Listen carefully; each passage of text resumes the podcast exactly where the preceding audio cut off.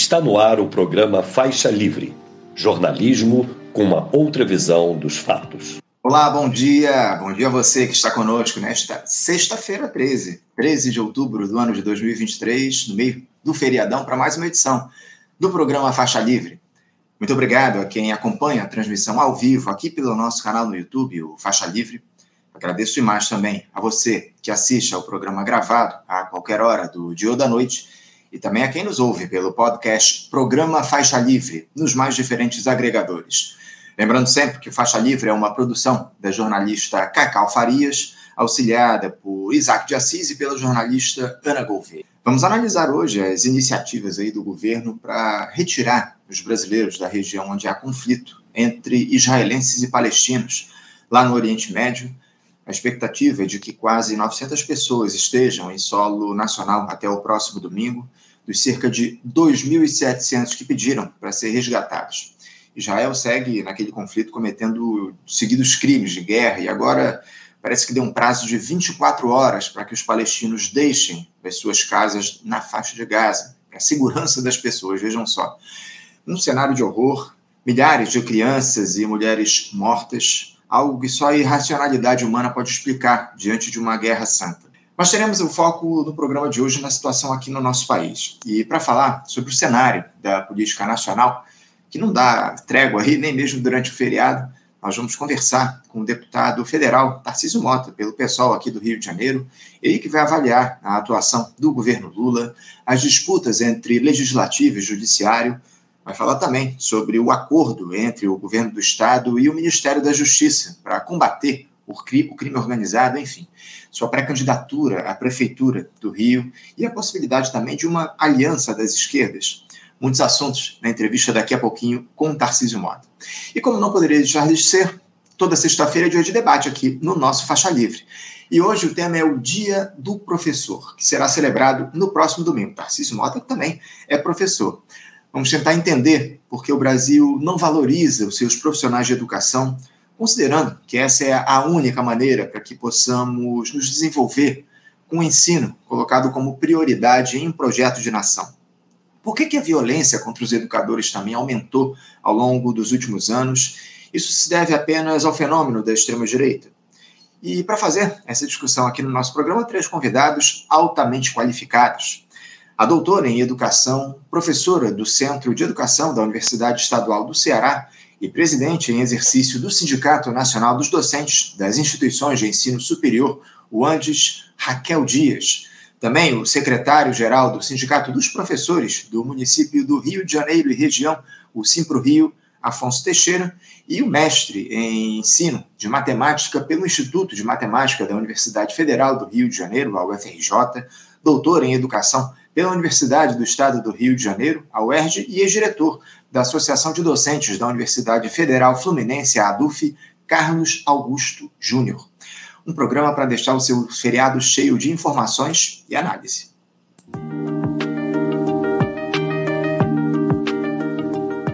Bom, gente, eu já tenho aqui do outro lado da tela, o nosso primeiro entrevistado, que acordou cedo aqui no meio do feriadão para conversar com a gente. Eu cumprimento o professor licenciado do Colégio Pedro II e deputado federal pelo pessoal aqui no Rio de Janeiro, Tarcísio Mota. Tarcísio Mota, bom dia. Bom dia, Anderson. Bom dia a todos os ouvintes, aqueles que assistem o Faixa Livre. É sempre um prazer estar aqui conversando contigo e com todos os nossos espectadores, os fiéis espectadores do Faixa Livre. Muito obrigado. Acordar cedo no meio do feriado não tem problema, vida de professor é assim também. prazer nosso, Tarcísio, prazer nosso te receber novamente aqui no Faixa Livre. É sempre um prazer conversar contigo aqui no programa, no meio desse feriado, e a gente tem, muito, tem muitos temas aí para fazer esse diálogo contigo aqui no programa de hoje, porque nós estamos aí, ô Tarcísio, há pouco mais de dois meses do fim do primeiro ano desse terceiro mandato do presidente Lula à frente do Palácio do Planalto, em um desafio indigesto que o petista topou encarar, que foi o de enfrentar essa extrema-direita que avançou e deixou o Brasil em uma situação de quase abandono. O mandatário ele vem conquistando aí alguns avanços, né, Tarcísio? Algo que, convenhamos, não era lá tão difícil, dada a situação social deplorável em que nós estávamos mas há uma série de críticas aí por parte da esquerda por conta da manutenção dos ideais do neoliberalismo que vem sendo aplicados no país nessas últimas décadas. o estabelecimento de metas fiscais, um orçamento bastante limitado, a aposta do investimento externo, enfim, um receituário que já se mostrou insuficiente para dar conta do enorme nível de desigualdades que há, facilitando a concentração de renda nas mãos da alta burguesia. Tarcísio, você que está lá em Brasília, dentro do parlamento, como é que você avalia essa gestão do presidente Lula, as escolhas que ele e sua equipe vem fazendo, que acabam aí se mostrando dissonantes dos discursos que o petista faz em fóruns internacionais, quando ele costuma atacar esse capitalismo rentista? Como é que você avalia aí esses dez primeiros meses quase aí de gestão Lula? Olha, Anderson, é, é, é de fato é coisa para caramba para a gente avaliar, porque a gente tem sempre que perceber que a gente pode encarar o governo Lula sobre ângulos bastante diferentes. Eu queria dizer que, na minha opinião, o saldo no geral é bom, né? Até porque você mesmo disse, nós vemos depois de um desastre que foram os quatro anos do Bolsonaro. E derrotar Bolsonaro nas urnas, nas eleições, foi muito importante e era preciso dar um tom diferente do governo a minha cachorra resolveu participar do programa. Peço desculpa se ela começar a latir em algum momento e, e dificultar. Luna. Fica à vontade. Qual é o nome dela, Oi, Luna. A Luna. Em homenagem à, à, personagem do Harry Potter, Luna Lovegood. Né? Ah, olha só. É, então tá aqui, tá aqui, tá aqui. Né? Vai, vamos ver se ela. ela Deixa eu tentar continuar o raciocínio. Vamos Bom, lá. O que, que acontece? Eu acho que, do ponto de vista, de fato, da questão da política econômica, o grande esforço do governo Lula foi o estabelecimento de um novo regime fiscal, né? um regime fiscal que substituísse o teto de gastos.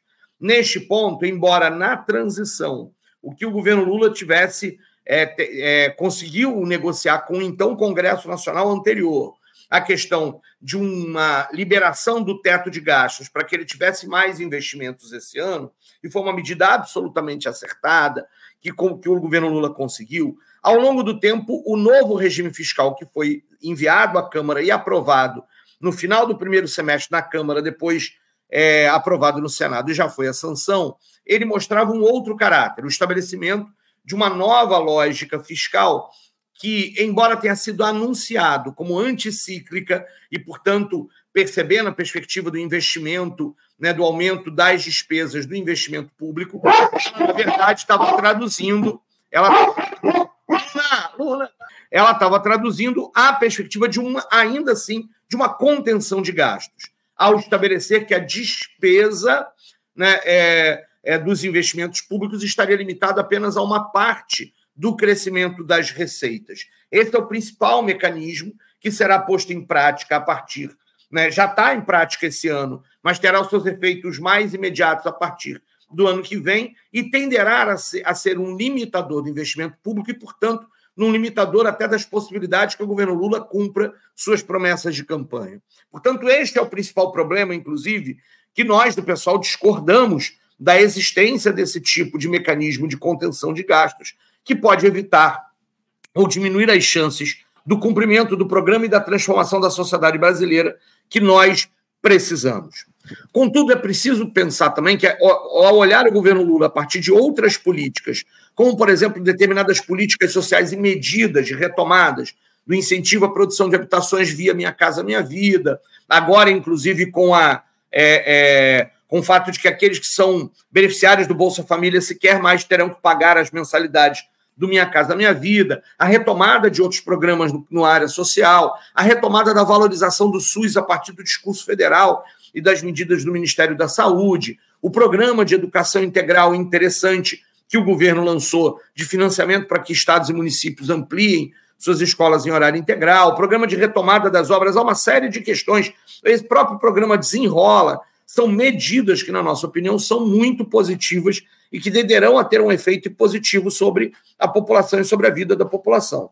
Nós estamos, como estávamos na eleição, num, numa, numa eleição, numa candidatura né, de frente ampla, estamos diante de um governo que mantém a lógica da frente ampla e tem o tempo inteiro que ceder a várias chantagens do centrão, né, e, ao mesmo tempo, é, por exemplo, é, ceder a uma série de questões da frente parlamentar da agricultura, etc., e, ao mesmo tempo, tentar medidas mitigadoras da desigualdade social. Portanto, é para nós um governo que tem suas insuficiências, mas ainda assim um governo que está no caminho correto, e nós sabemos que o maior adversário do governo Lula segue sendo o bolsonarismo, o que seria evidentemente pior do que este cenário. Nós do pessoal apostamos na possibilidade, inclusive, de outro tipo de governabilidade, que não tenha que ceder o tempo inteiro à chantagem do Centrão. Mas entendemos que estar na base do governo Lula hoje é o mais correto a se fazer, porque o grande inimigo do governo Lula é ainda o bolsonarismo. Acho que isso é um quadro geral.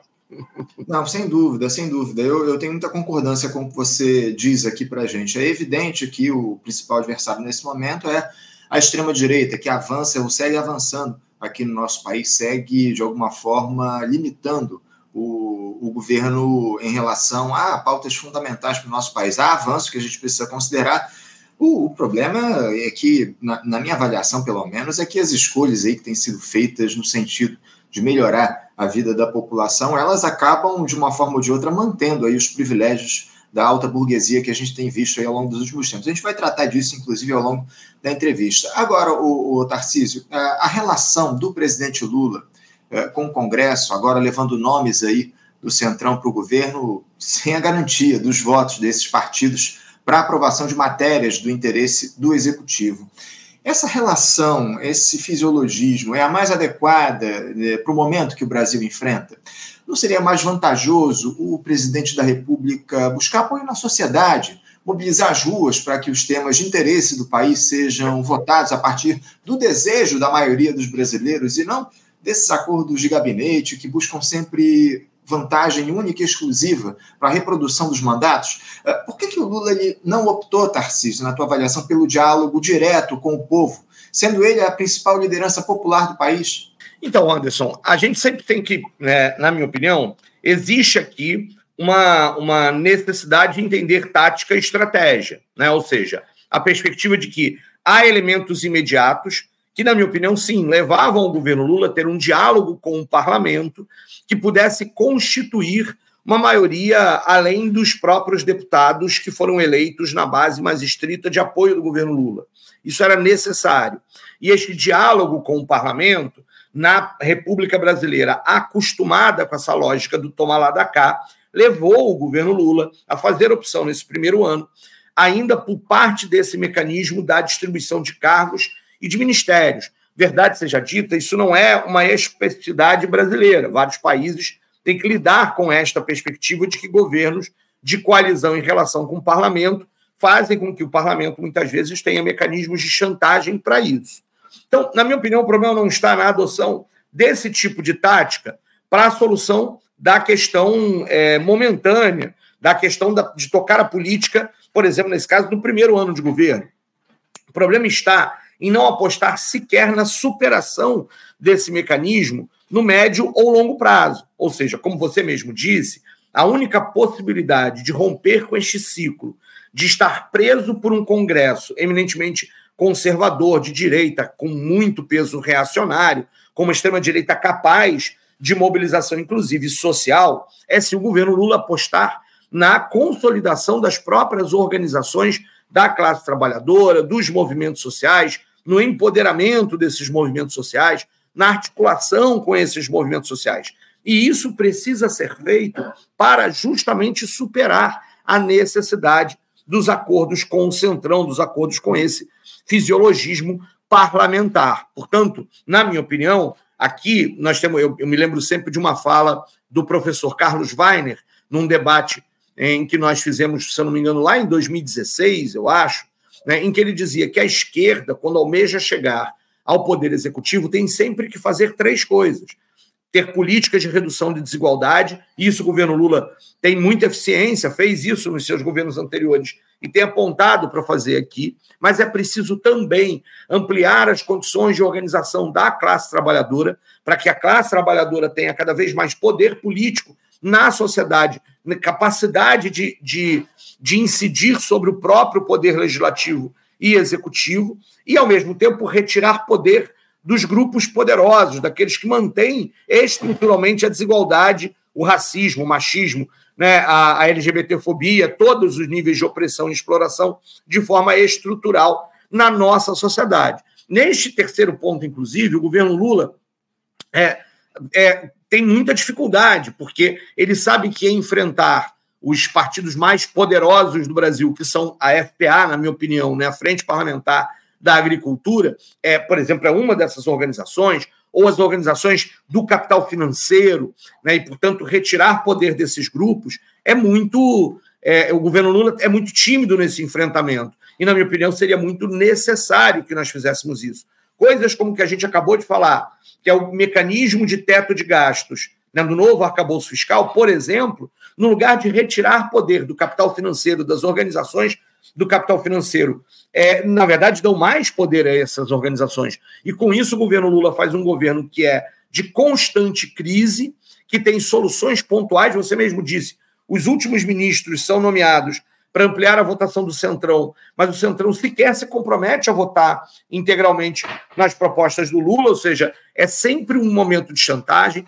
O elemento das chamadas emendas parlamentares é sempre uma outra coisa negocia um voto com liberação de emenda. O governo Lula está preso nesse mecanismo e tem feito muito pouco para ter as condições sociais de sair desse mecanismo no médio e longo prazo. Este, na minha opinião, é o problema. O problema não é, não é que eu acho ilegítimo qualquer negociação com o parlamento. Nós vivemos numa sociedade concreta, real, e que o governo Lula precisa negociar com o parlamento.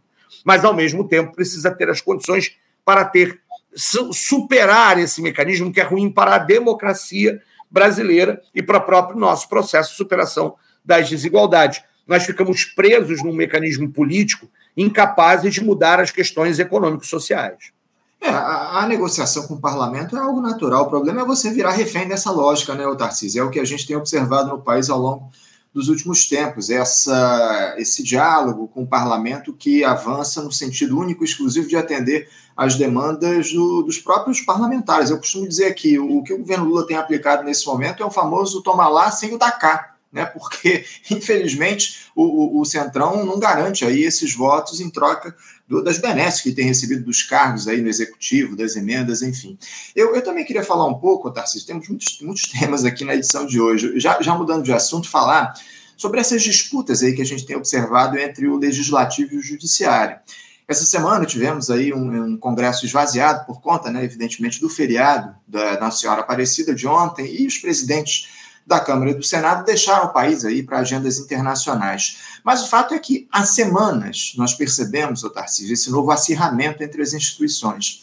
O Supremo Tribunal Federal aí, por exemplo, querendo legislar em relação a temas que são ou negligenciados pelos parlamentares ou então são votados contra os interesses da maioria da sociedade a questão aí do marco temporal, a descriminalização das drogas aqui no nosso país, também o tema da legalização do aborto, enfim. O Senado, por sua vez, ele reagiu e quer estabelecer um mandato para os ministros da Suprema Corte. Votou também uma matéria que limita ou tenta limitar as decisões monocráticas da Corte, enfim, votou é, da, dos magistrados Uh, Tarcísio, como é que vocês, deputados, avaliam essa disputa que tem se dado? Você acha algo natural da institucionalidade ou há certos limites sendo ultrapassados nessa disputa? Como é que pode haver uma pacificação aí nessa relação em prol do país? Bom, primeiro, é, eu acho, Anderson, muito importante que a gente diga que é, a, a, a extrema-direita tem feito esse discurso a partir de uma ideia de que a lógica dos três poderes que existem desde o tempo lá né, da, da, da, formulação do Montesquieu, do tempo dos liberais, é uma ideia de divisão de poderes, que a cada instituição cabe um tipo de poder. Isso é uma deturpação do pensamento, inclusive, do Montesquieu, do pensamento liberal. Estou nem discutindo, a partir do nosso ponto de vista, o que deveria ser a, a organização de um Estado é, diferente desses moldes. Mas né? A lógica da divisão é, de poderes ela é, sobretudo, uma lógica de equilíbrio de poderes e de autorregulação entre estas instituições. Portanto, não é ilegítimo que o STF, no final, no, em determinadas situações, cumpra o seu papel fundamental de controle constitucional e, neste ponto de vista, é, faça algo que o parlamento está se recusando a fazer.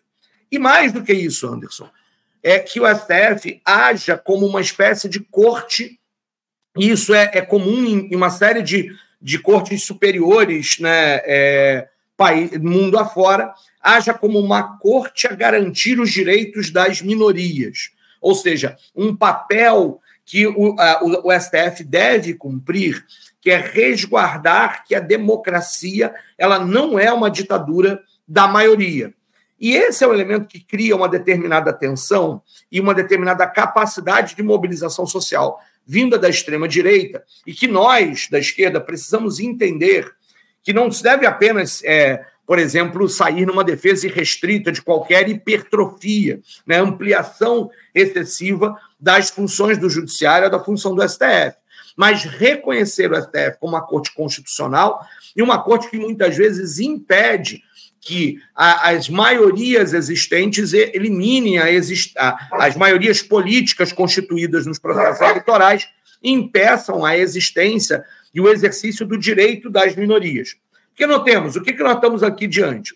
Os temas que o Congresso tem reclamado são os temas, por exemplo, do marco temporal. Ou seja, há uma maioria eleita para o Congresso que, a partir de uma medida, na nossa opinião, inconstitucional, porque para estabelecer um mecanismo como o marco temporal, você deveria estar mudando a Constituição brasileira, e não é isso. O PL do marco temporal é um PL, é um projeto de lei, não é uma proposta de emenda à Constituição. E a partir deste projeto de lei, cuja maioria é evidente no Congresso, se mostrou evidente na votação das duas casas, ameaça a existência de uma minoria que tem na Constituição brasileira seu direito de existir garantido. Neste ponto, o, STF tem que entrar, porque ele tem que impedir que a maioria momentânea neste, na, neste contexto do Congresso Nacional é, impeça a existência de uma minoria protegida constitucionalmente. O STF está na, na sua função ao fazer isso. Isso é muito importante. É claro que isso desagrada os, os, fazendeiros e latifundiários que queriam, desta forma, diminuir a capacidade da demarcação de terras indígenas e solucionar conflitos atualmente existentes a partir de uma perspectiva de que a, o, índio, o indígena, os povos indígenas, só teriam direito a terras se comprovado que ocupavam essas terras antes da promulgação da Constituição de 1988, que é um tremendo absurdo, né? Um tremendo absurdo. A gente pode discutir o conteúdo. Assim também é na questão, nas questões das drogas e do aborto. Ou seja, é preciso entender, neste ponto de vista, nós estamos falando a, a, a partir, inclusive, da, da questão criminal, ou seja, era o debate sobre né, a partir de que quantidade por exemplo, de maconha, uma pessoa que tem é apreendida, ela é, ela é abordada pela polícia, ela pode sofrer uma sanção criminal e ser presa, e como é que se estabelece essa quantidade, e, portanto, o que é permitido o que não é permitido na legislação atualmente existente, e cobrir lacunas sobre isso. Este é um problema que está que no Congresso Nacional não consegue avançar e o STF, portanto, tem que cumprir aquilo que é uma dúvida do próprio sistema judiciário brasileiro. Da mesma forma, a questão da legalização do aborto. O debate né, da descriminalização do aborto, e é este o papel do STF nesse momento, não é de alargar o direito ao aborto, a mais sim de perspectiva já presente na legislação brasileira da descriminalização né, do aborto em determinadas situações. Este é um debate sobre o qual nós precisamos entender, ou seja, o STF acaba por sim ter um papel na lógica do equilíbrio de poderes que acaba sendo de legislar, de definir regras legislativas no vácuo deixado pelo parlamento, mas na perspectiva de fazer garantir e valer a Constituição e proteger as minorias. O que fazemos com relação a isso? Bom, precisamos ampliar o debate na sociedade e no próprio legislativo sobre qual é o papel e também do Poder Executivo. No fim, por fim, há esse debate hoje em curso, que é onde me parece que, que, que ele pode ter consequências mais duradouras para a sociedade brasileira, que é a perspectiva do estabelecimento de mandatos para é, os, os juízes do STF. Eu confesso, Anderson, que eu não sou um profundo especialista nisso, não.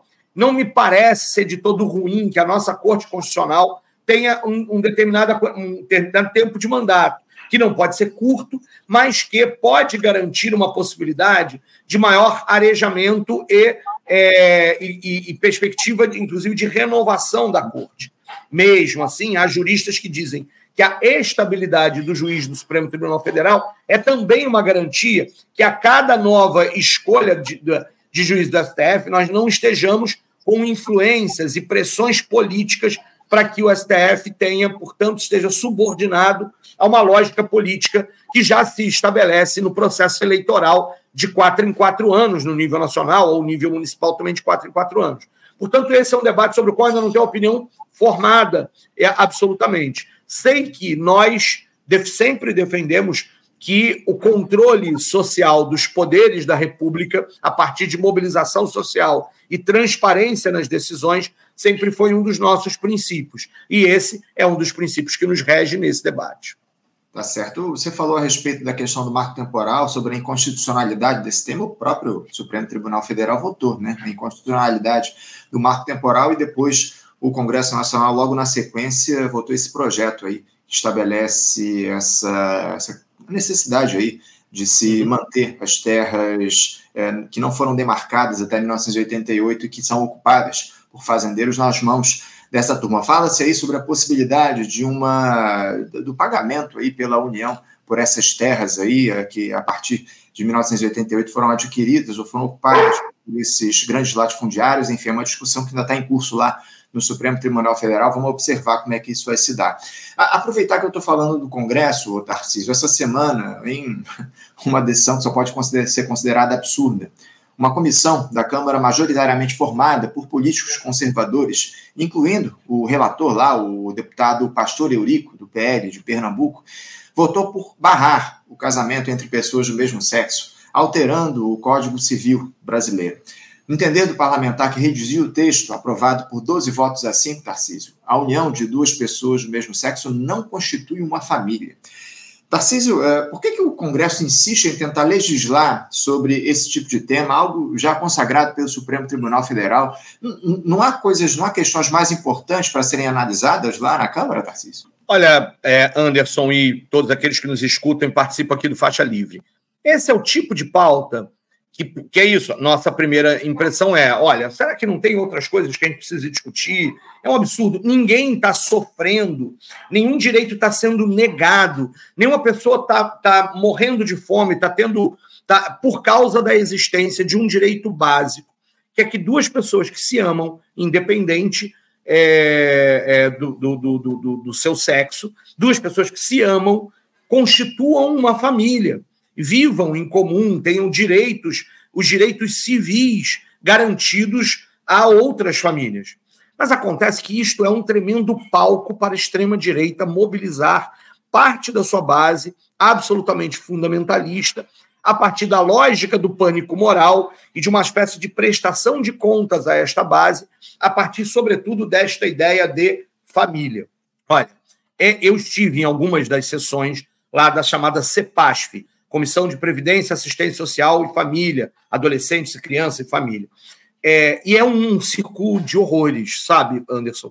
É, é, é, chega a ser, você fala, não é possível, nós estamos em 2023 e há, sem sombra de dúvida, um conjunto de deputados que espera que o Brasil se torne uma Gilead, né? aquela, aquela, aquela, aquela sociedade distópica imaginada naquela série The Handmaid's Tale, né? o conto de Aya, que muitos aí já devem ter assistido né, uma, uma lógica de uma sociedade governada por princípios religiosos, onde os princípios religiosos estão acima da lógica, portanto, quebrando o princípio básico do Estado laico. Portanto, nós não estamos discutindo, nesse caso, sequer o debate sobre esquerda e direita, mas nós estamos re remontando ao momento lá da Revolução Francesa, da separação do Estado da Igreja. Né? Isso é assustador, nós imaginarmos que é possível que um conjunto de deputados com essa perspectiva tenha maioria numa comissão e consiga aprovar uma legislação sobre essa.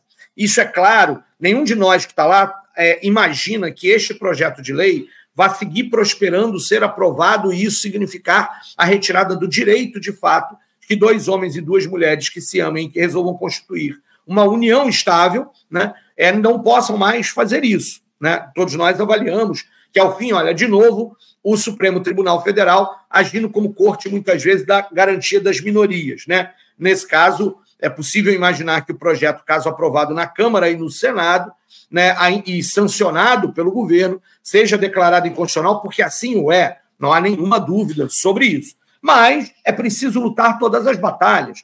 É preciso entender que o problema não se trata na aprovação ou na rejeição, no final, por um STF, de uma legislação específica, mas do próprio debate de ideias e escancarar o que é este fundamentalismo que exclui a possibilidade de que pessoas que se amam sejam consideradas família. Porque o debate, no final, ficou, inclusive, desta forma. Eu participei de, um, de, uma, de uma sessão em que ficou muito claro em que os, os deputados é, fundamentalistas não conseguiam responder a seguinte questão: por que é que vocês negam direitos civis a duas pessoas do mesmo sexo que se amam, moram na mesma casa, vivem há muito tempo, adotam crianças, etc. E eles dizem: não, nós não queremos impedir que as pessoas tenham acesso aos direitos civis. Aí eles inventaram uma história, na última semana, mesmo com o Arthur Lira viajando e tal, que era criar a tal da sociedade de vida em comum.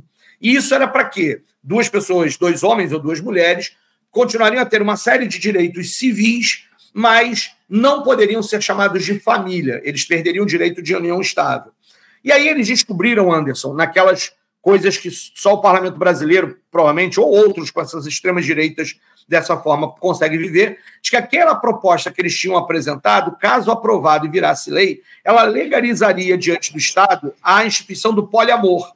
Porque uhum. a sociedade de vida comum não necessariamente precisaria ser de apenas duas pessoas, seriam três, quatro, cinco, seis, vinte, dezoito. Você Sim. poderia ter 18 pessoas que viveram numa mesma casa, uma pessoa titular do plano de saúde e todos os outros dependentes. Aí eles resolveram, não, não pode ser assim, eles mesmos. Apresentaram o projeto 20 minutos antes da votação, depois tiveram que mudar o projeto e acabaram essa votação, uma votação absurda, esdrúxula, simplesmente retirando o direito de que pessoas do mesmo sexo tenham a, a, a união estável. Esse projeto vai para a Comissão de Direitos Humanos. Na Comissão de Direitos Humanos, a gente tem uma maioria, não é uma maioria folgada. A gente deve aprovar um projeto num sentido oposto. Aí vai chegar na CCJ, onde eu estou. A CCJ vai discutir a constitucionalidade. Nós vamos estar lá dizendo que o projeto que eles aprovaram na CEPAS é inconstitucional. Se nós ganharmos o projeto né, é, aprovado, será um que vai garantir o direito à união estável e não retirar. Se nós perdemos essa votação, que na CCJ não há, não há certeza de quem é que ganharia essa votação, o projeto vai ao plenário. Aí o próprio Arthur Lira já disse que não vai pautar isso no plenário, e aí com isso fica no limbo. Mas é a batalha no meio do caminho que a gente está jogando claramente é esta batalha das ideias, dos valores, do sentido. E aí nessa, nessa coisa eu não posso entrar nesse debate sem fazer uma menção a meu, meus queridos companheiros pastor Henrique Vieira e minha querida companheira Érica Hilton, pela brilhante defesa que fizeram ao longo desse tempo todo da questão do casamento igualitário e a denúncia né, desse tipo absurdo de legislação que se tentou aprovar. Eu tive lá, fiz um ou dois discursos, mas não há nenhuma dúvida, na minha opinião, que os protagonistas, porque estão nesta comissão, né, nesse debate, foram o meu querido amigo pastor Henrique Vieira, aqui do Rio de Janeiro, do pessoal do Rio, do, do Rio de Janeiro, e a, a querida companheira Érica Hilton, do pessoal de São Paulo. Outras figuras, como a deputada Laura Carneiro, do PSD aqui do Rio de Janeiro, quero ressaltar, inclusive, a participação dela, sempre muito lúcida nessa comissão. A deputada Érica Cocai, do PT de Brasília, entre outros, né? mas especialmente essas quatro, essas quatro, essas quatro pessoas que, ao longo do tempo, lutaram, junto com muito movimento LGBTQIA, que esteve lá, para tentar impedir, e, a, e, conseguiram, pelo menos, atrasar a aprovação dessa, desse infame projeto por meses. Mas, ao fim e ao cabo, nesta semana foi aprovado esse absurdo. Mas ainda há muita luta pela frente. Nós tomamos um gol, mas estamos longe de perder o jogo. Eu, como bom vascaíno que sou, acredito na virada e essa virada virá. É, é uma proposta aí que está fadada a, a, ser engavetada, o que parece, por muito, muito por conta, evidentemente, do que você falou, da inconstitucionalidade desse tema. Caso, evidentemente, isso chegue a plenário, o próprio Arthur Lira falou que não vai levar a votação, mas o, o Supremo Tribunal Federal já iria deixar essa questão, ia colocar a questão dos seus devidos lugares. Tarcísio, eu estou com meu tempo um pouquinho curto aqui, mas ainda tem alguns temas para tratar contigo, mais dois especificamente. Eh, eu queria saber como é que vocês do pessoal, Tarcísio, veem esse novo programa do governo aí de combate ao crime organizado, que vai enviar 300 homens da Força Nacional de Segurança para o Rio de Janeiro, a fim de vigiar rodovias, portos, aeroportos, entre outras ações aí, algo que acabou, na verdade, sendo alterado, né, depois dessa ideia inicial que era de contar com esse contingente para auxiliar as forças de segurança locais, eh, Polícia Civil e Militar, aí, em operações no Complexo da Maré. Aliás, essa região, inclusive, segue aí sob uma intensa ação repressiva do governo Cláudio Castro nesses últimos dias, uma série de violações aí sendo cometidas pelos policiais, de acordo com denúncias dos moradores, casas invadidas, sendo reviradas sem mandados, enfim, móveis eletrodomésticos quebrados, uma, uma tragédia. Aquele modus operandi aí que a gente já conhece bem dessas operações em favelas aqui no Rio de Janeiro. Mas eu queria que você falasse, Tarcísio, sobre esse acordo entre o governo federal e o governo do estado, os motivos que levaram a essa alteração na utilização do efetivo é, desses, homens da Força Nacional de Segurança, lembrando, inclusive, um episódio, Tarcísio, que evidencia como o crime organizado se articula por aqui. Tivemos aí essa semana a apreensão, na última terça-feira, de 47 fuzis em uma mansão na Barra da Tijuca, na região nobre da Zona Oeste aqui do Rio de Janeiro. Todo esse arsenal, de acordo com as investigações, seria enviado para a Rocinha, para a utilização das facções criminosas. Ou seja, Tarcísio, a origem de todo esse ouro está bem longe das favelas, né? Sim, sim, sim, sim.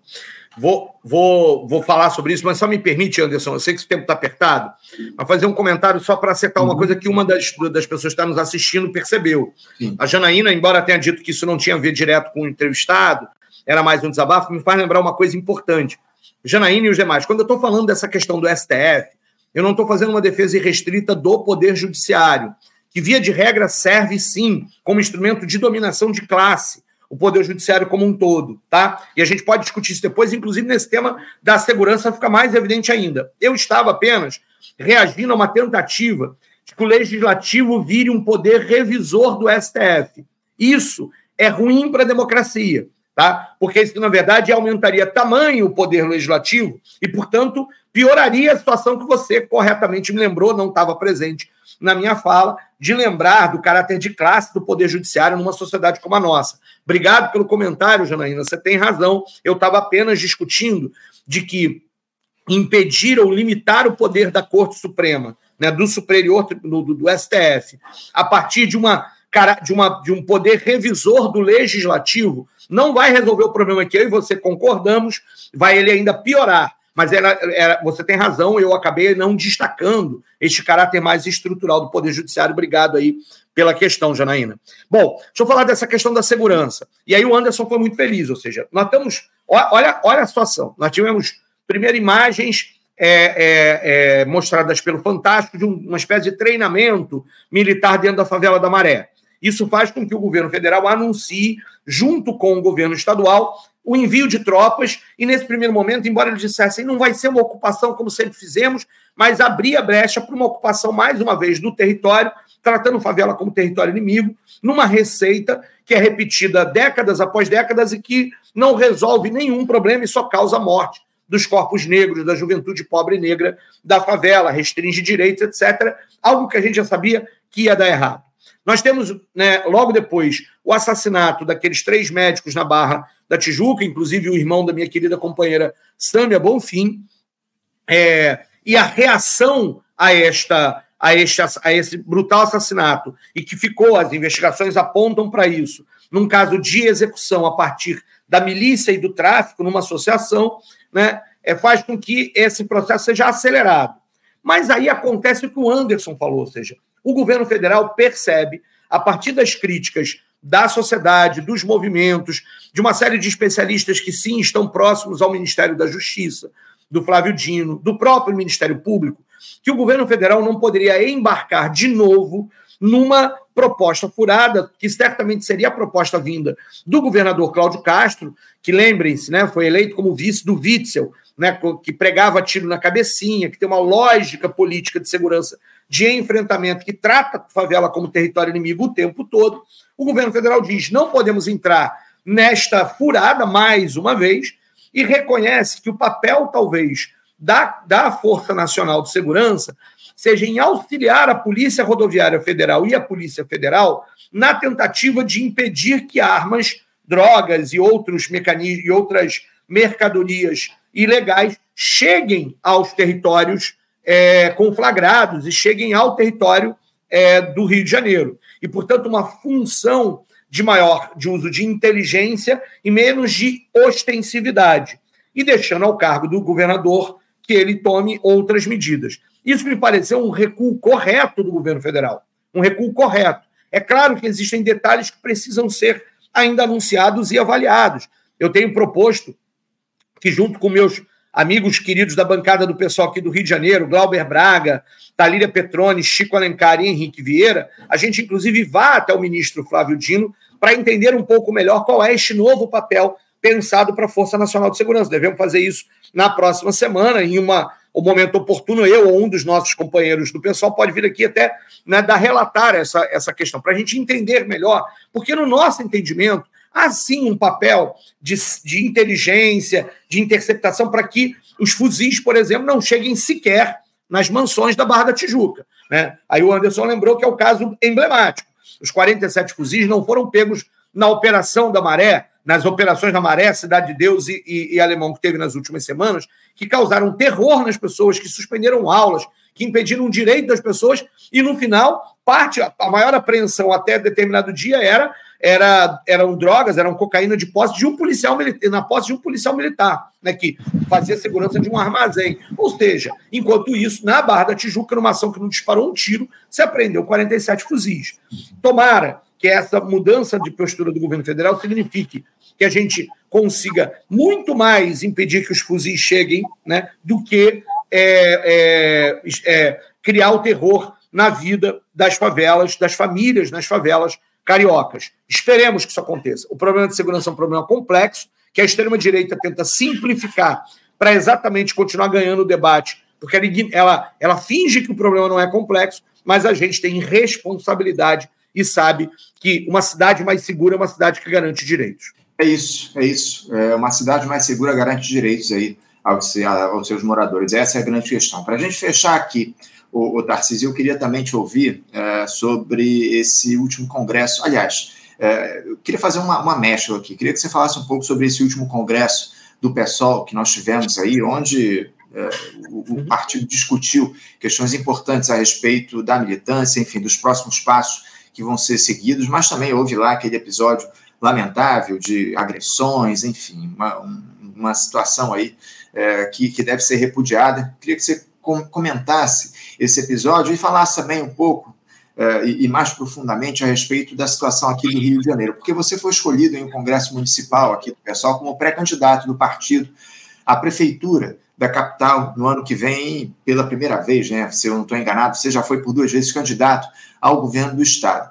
Evidentemente, eu quero te parabenizar por essa indicação, por essa escolha como pré-candidato do pessoal para concorrer à prefeitura, Tarcísio, te questionar sobre o seguinte: uh, ao que parece, a intenção do seu partido é buscar uma ampla aliança pelo centro-esquerda para concorrer contra o prefeito Eduardo Paes, aí, que deve disputar a reeleição.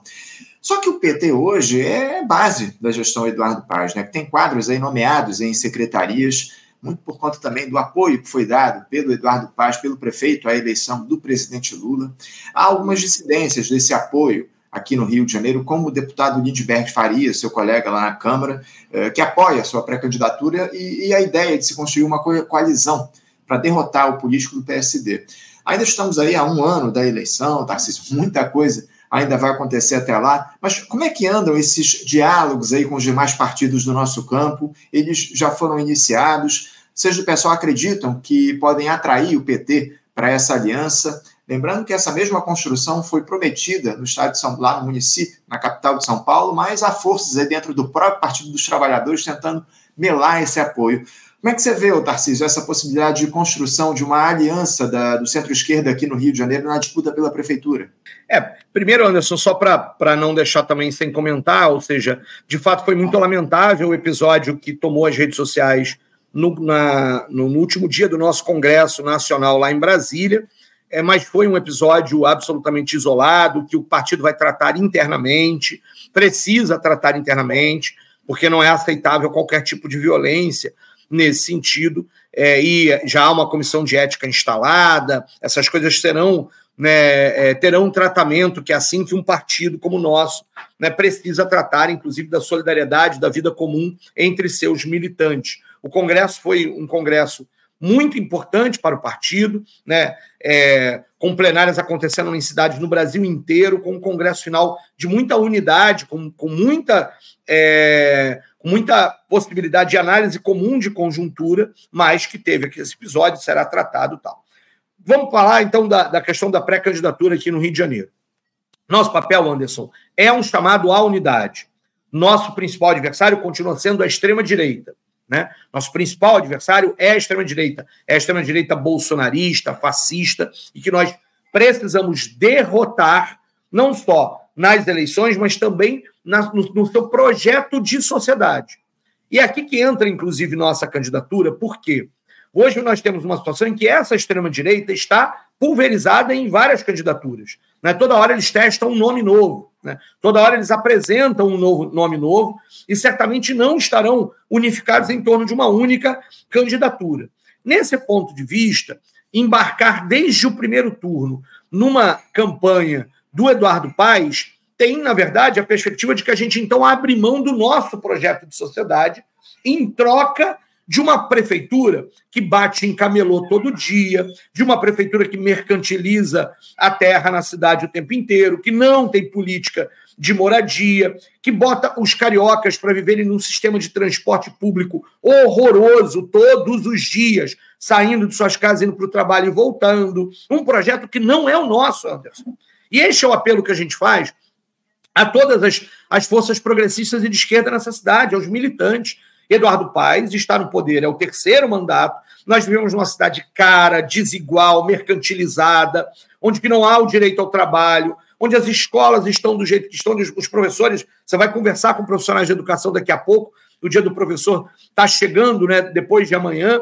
Você conversa com profissionais de educação das escolas municipais, eles estão exaustos exaustos de estarem nas escolas, porque não há política pública que sequer reconheça o seu, o seu valor, e não é só questão salarial, não. O seu valor como profissionais são desrespeitados cotidianamente, onde a saúde mercantilizada levou a uma situação em que até há clínicas da família perto da casa, não, às vezes nem, não tão perto, de muito, de grande maioria da, da, da, da população, mas que o atendimento não é, é péssimo, e não é por causa dos servidores, dos trabalhadores que não está, lá estão, é por conta da falta de investimento para que a saúde, de fato, seja promoção, prevenção e atendimento à doença. Onde a gente tem um plano diretor que vai ser votado na Câmara, na Câmara dos Vereadores, que é um absurdo. Eu passei um ano discutindo o plano diretor para a Prefeitura Eduardo, de Eduardo Paes, amando do mercado imobiliário, da especulação imobiliária, mudar tudo que a sociedade tinha discutido. E aí, esse é o nosso projeto? Não pode ser. A gente não pode estar ausente das eleições a gente não pode abrir mão,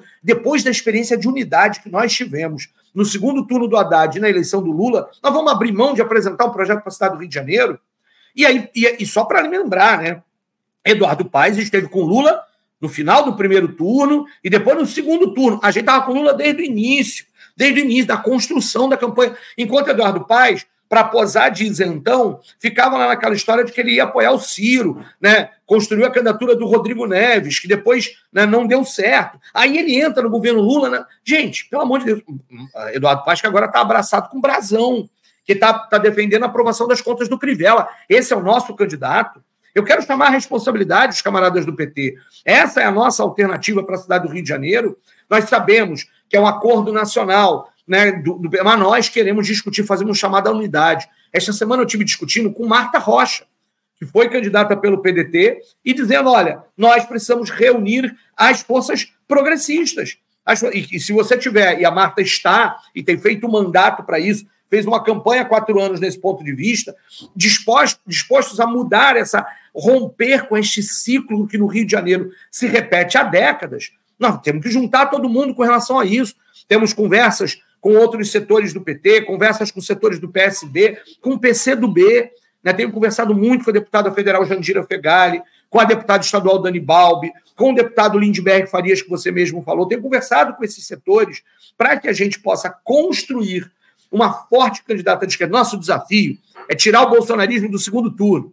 Nós vamos chegar, essa eleição só se define no segundo turno, e nós vamos estar lá. E nós vamos enfrentar e debater essa cidade entre um projeto de cidade balcão de negócios ou de cidade de direitos. E vamos derrotar no primeiro turno a cidade do ódio, a cidade né, do extremismo, a cidade do fundamentalismo. Essa é a nossa perspectiva. Tem muita coisa para acontecer ainda, mas, e assim eu fecho, que eu sei que eu já estourei todos os, os, o tempo que nós tínhamos destinado. Na sexta-feira que vem, no dia 20, na sexta-feira que vem, nós faremos um grande encontro na ABI, que é chamado Outra Cidade é Possível, que é um chamado à unidade para discutir um projeto de esquerda para a cidade do Rio de Janeiro. Lá estarão toda a nossa bancada federal do pessoal, estadual do pessoal, mas estará também o Lindbergh Farias, o Edson Santos, a Jandira Fegali, a Dani Balbi, a Marta Rocha.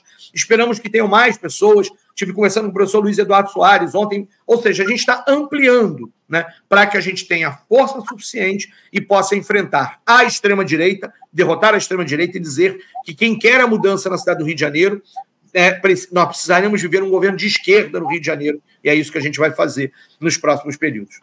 Obrigado é, pela pergunta, viu, Anderson?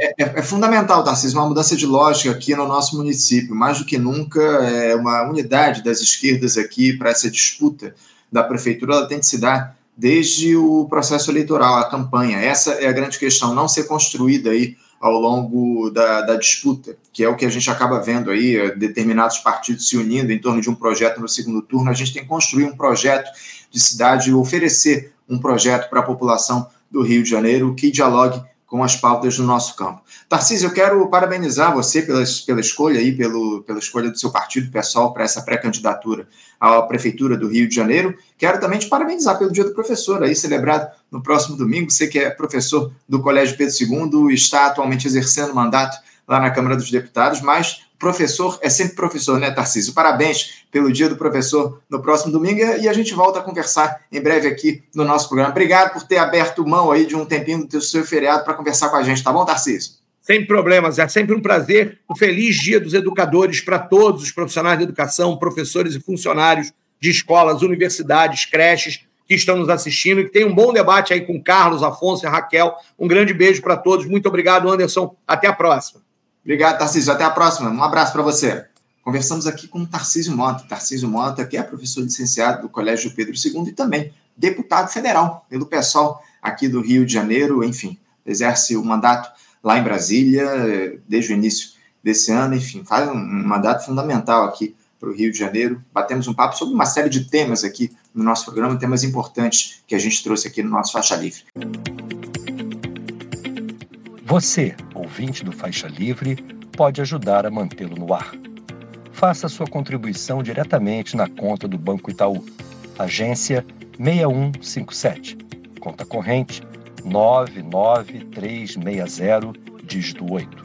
Esta conta encontra-se em nome do Sindicato dos Professores do Município do Rio de Janeiro e região, o Simpro Rio, uma das nossas entidades patrocinadoras, mas seus recursos são destinados exclusivamente para o financiamento do nosso programa. Você pode fazer sua doação de qualquer valor, utilizando também a nossa chave Pix, que é ouvinte@programafaixalivre.com.br. Sua contribuição é fundamental para a manutenção desta trincheira progressista no ar.